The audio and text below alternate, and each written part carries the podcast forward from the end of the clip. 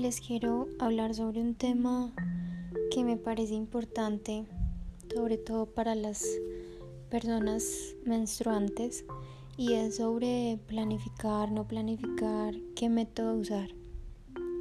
Más allá de elegir un método, se trata de conocerte, tener claros tus objetivos, administrar tu cuerpo, saber desde qué punto estás tomando tus decisiones, desde qué nivel de conciencia, para satisfacer a quién, en beneficio de quién lo estás haciendo.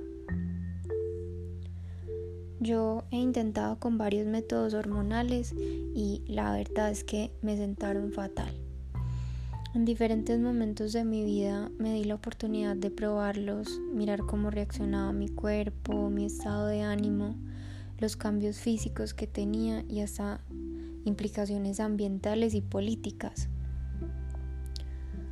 Por un lado, los profesionales de la salud te mandan pastillas anticonceptivas o la té de cobre, el mirena, tal vez los parches o el anillo. Hay infinidad de opciones. Y por otro lado, las mujeres que suelen facilitar métodos de sanación, limpieza o conexión con lo femenino, te pueden recomendar el método sintotérmico. Entonces, pues, ¿cuál elegir? Todos tienen sus más y sus menos.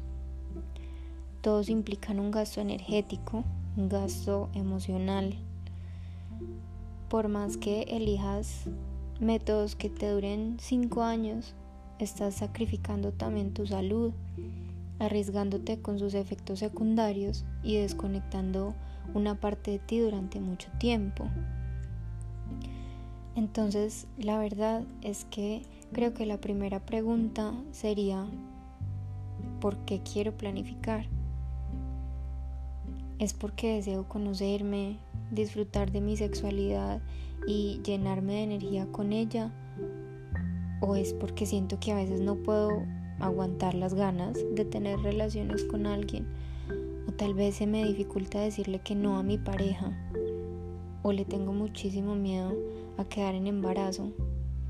¿O tal vez el hecho de que algunos métodos paren la menstruación me genera alivio?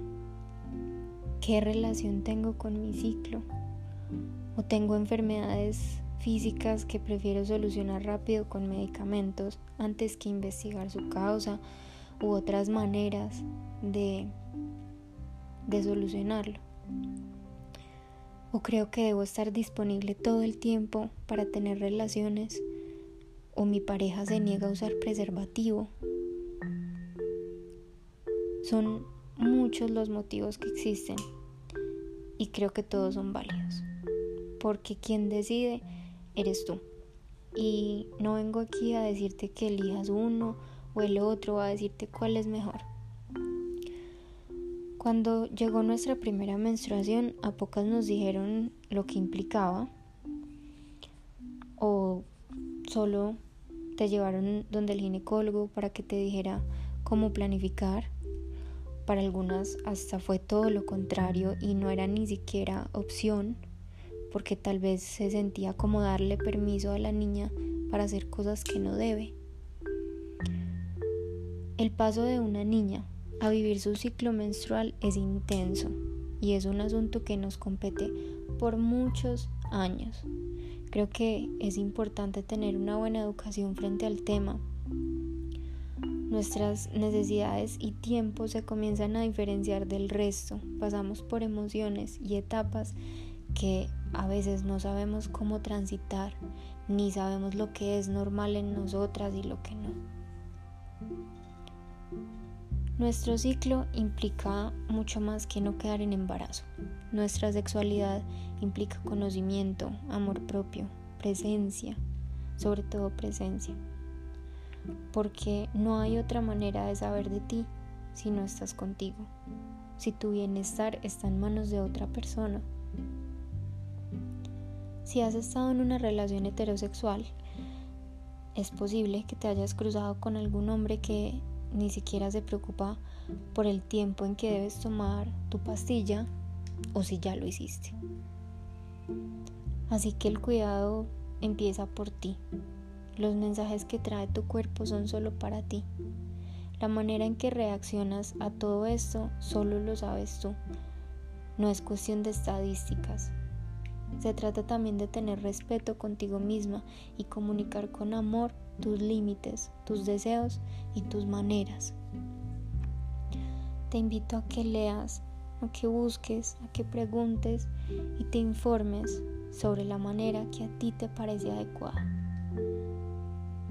Yo abogo por el método sintotérmico porque ha sido un método que me permitió estar conmigo, sentirme, amarme, verme en cada una de las etapas de mi ciclo, aceptarme en ellas, escuchar los mensajes que me daba mi cuerpo y hasta los sueños que tenía, sobre todo los sueños en mi experiencia han sido muy significativos.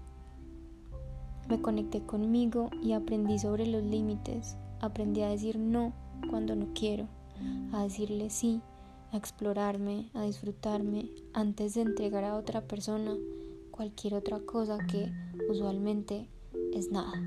Porque nos cuesta conocernos y enfrentarnos a nosotras mismas.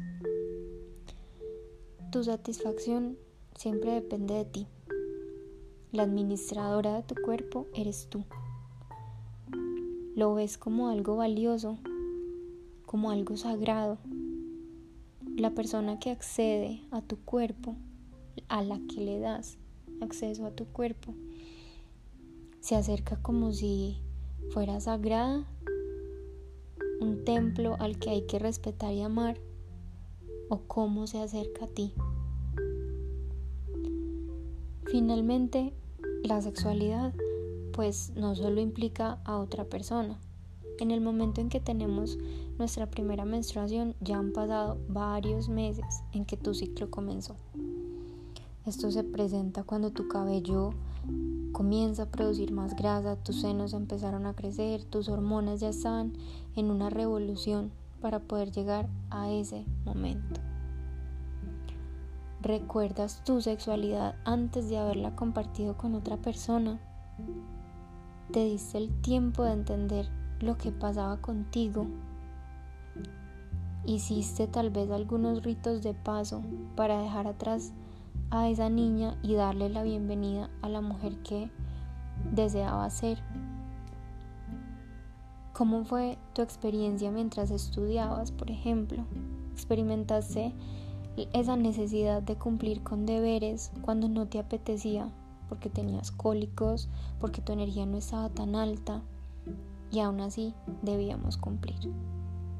Estamos en un mundo o en una sociedad que nos hizo crecer con un ciclo que, que no es el nuestro, tal vez masculino, en que debemos tener la 10 puesta para cumplir día a día con un montón de objetivos para poder avanzar y producir más.